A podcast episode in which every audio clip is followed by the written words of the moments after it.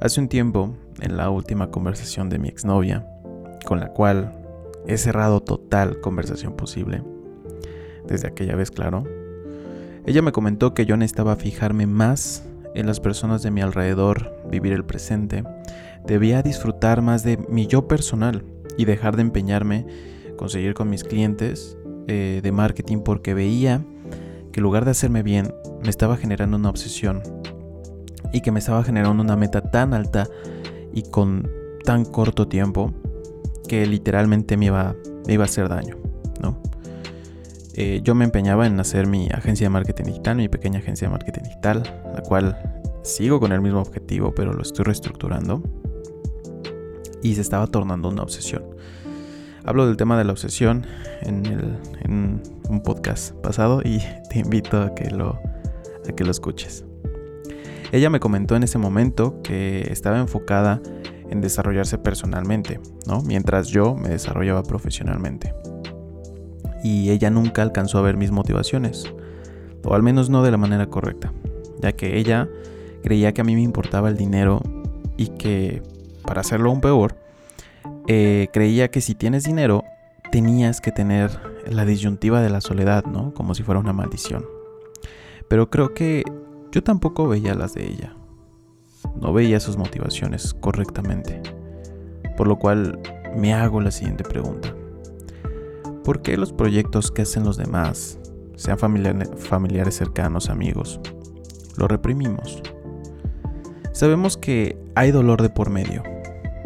Y ese dolor es el sacrificio y las horas de empeño para lograr que ese proyecto tenga éxito. Y obviamente hay muchas restricciones a oportunidades o a placeres, como la comida, como las salidas, como a entretenimiento. El dolor es proporcional al nivel de empeño que le dedicarás. Y ella asimismo creía que yo sufría en soledad, en estrés, en depresión, que de alguna forma había bajado mi amor propio, lo cual no voy a contradecir totalmente. Por supuesto que es un, es un trabajo de todos los días construirse uno personalmente. No es un trabajo de un mes ni de dos meses. Y muchas veces las cuestiones personales, más bien profesionales, hacen que le dejes de prestar un poco de atención a las cuestiones personales, que diga. Y creía que la depresión era, era mi maldición, ¿no? A menos de que ella me mostrara su solución. Mientras al mismo tiempo yo pensaba que yo ya había pasado por esa etapa personal, literal. O sea, pasé hace un año por una etapa de crecimiento personal muy fuerte. Pero obviamente no significa que yo financieramente y profesionalmente iba a avanzar, porque son dos ramos muy distintos. Aún recuerdo mi infancia y recuerdo que para mí hubiese sido lo mejor trabajar en algo donde simplemente jugara videojuegos, Yo, que, yo quería, imagínate, en ese momento yo quería que las universidades y las escuelas eh, tuvieran carreras donde pudiera solamente jugar videojuegos, ¿no?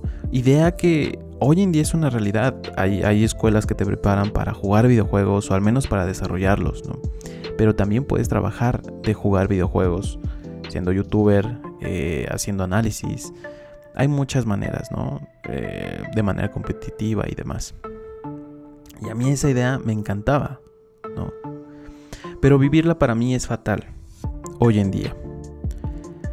Entonces, ¿qué ha sido de mi yo de niño y de mi yo de hoy? Aunque las respuestas son variadas, puedo simplificarla en una. Las metas. Me sigue agradando la idea de cuando niño. Me, me agrada jugar videojuegos y vivir de eso, pero no me gusta el resultado para mi persona que yo obtendría por hacer esa acción. No la acción, sino el resultado. Pero al mismo tiempo, ¿sabes qué hubiera, pensado mi yo de niño al ver mis metas de que tomo hoy? Pensaría que aburrido, que doloroso, que pereza, prefiero estar viendo Netflix, ¿no? Prefiero estar jugando videojuegos, comiendo pizza, echándome una cerveza, ¿no? Eso es más divertido. Y es que para poder tener una vida más digna, irónicamente, no se tiene que disfrutar todo el momento. No se puede disfrutar, o al menos no, de la manera que todo mundo cree. Uno mismo debe de prepararse, leer libros, hacer ejercicio, tener disciplina, crear, buscar y experimentarse, cosas que para muchos son aburridas.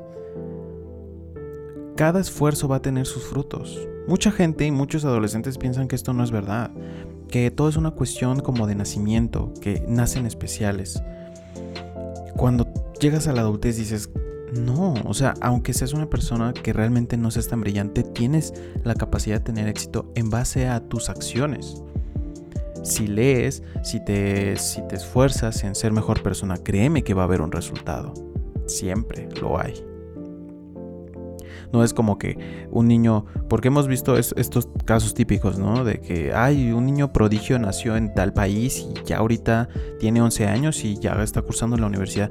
Sí, pero el 99.99.999 no somos así.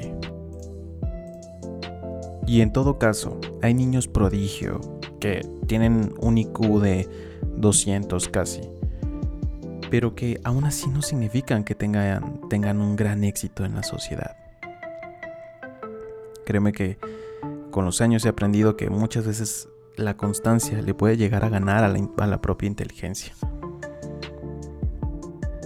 Y son cosas aburridas. La constancia es una cosa muy aburrida. A mí para mí siempre ha sido la misma idea al momento de emprender. Primero mantengo disciplina, constancia fuerte en un proyecto para después delegar y que pueda tener más libertad y mejores ingresos. Y asimismo, tener esa libertad, disfrutar y vivir la, la vida de manera digna. Porque no todo solamente es vivir el presente y estar con los que quieres, sino también proteger, también brindar, regalar. Pero ella exnovia, no lo ve, no lo entendió así. Así que es, es doloroso también ver a una persona que tal vez ya no es como antes, ¿no? Ya no es como era antes. Ella pudo haberse sentido así, con respecto a mí, obviamente. Yo era muy detallista y me importaba muchísimo eh, lo que ella pensara, lo que ella hiciera y todo. Hasta que de repente no sé, o sea, quise crear proyectos personales, crecer de manera profesional y mi, atención se fue para allá, ¿no? No digo que esté bien o que esté mal, pero ya no era como antes. Entonces,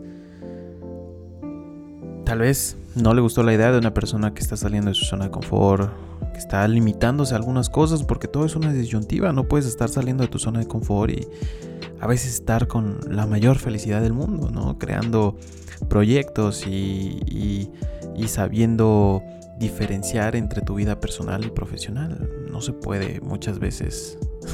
no es tan fácil al menos. Si este es tu caso, tengo una buena noticia para ti. El dolor no significa algo malo y con dolor me refiero a esos momentos de aburrimiento o de soledad que vas a tener si estás creando un proyecto. Las metas pueden reprimir ese dolor, o mejor dicho, tu esfuerzo. Porque si la meta es más grande y la recompensa lo es aún más, las acciones que para otros serán contrarias a disfrutar la vida, para ti van a ser un escalón hacia ese lugar donde quieres estar. Pequeños, grandes, a veces los escalones se caen un poco, a veces te caes completamente, pero te vuelves a levantar. Deberíamos de seguir a las personas que realmente se arriesgan a crecer. Porque si creces con ellos, quizá en un futuro voltearás a ver tu vida actual para no querer regresar. Y eso me ha pasado muchísimo a mí. Hoy, por ejemplo, no le encuentro sentido a jugar videojuegos y pasar niveles. Prefiero pasar niveles en la vida real. Mucha gente de mi edad prefiere pasarse un videojuego, lo disfrutan muchísimo. Pero la pregunta, y vuelvo con las preguntas, es, ¿cuál es la diferencia? Bueno, pues jugar videojuegos no duele. Y crecer personalmente o profesionalmente sí duele. Pero la recompensa también es mucho mayor que jugar un simple videojuego.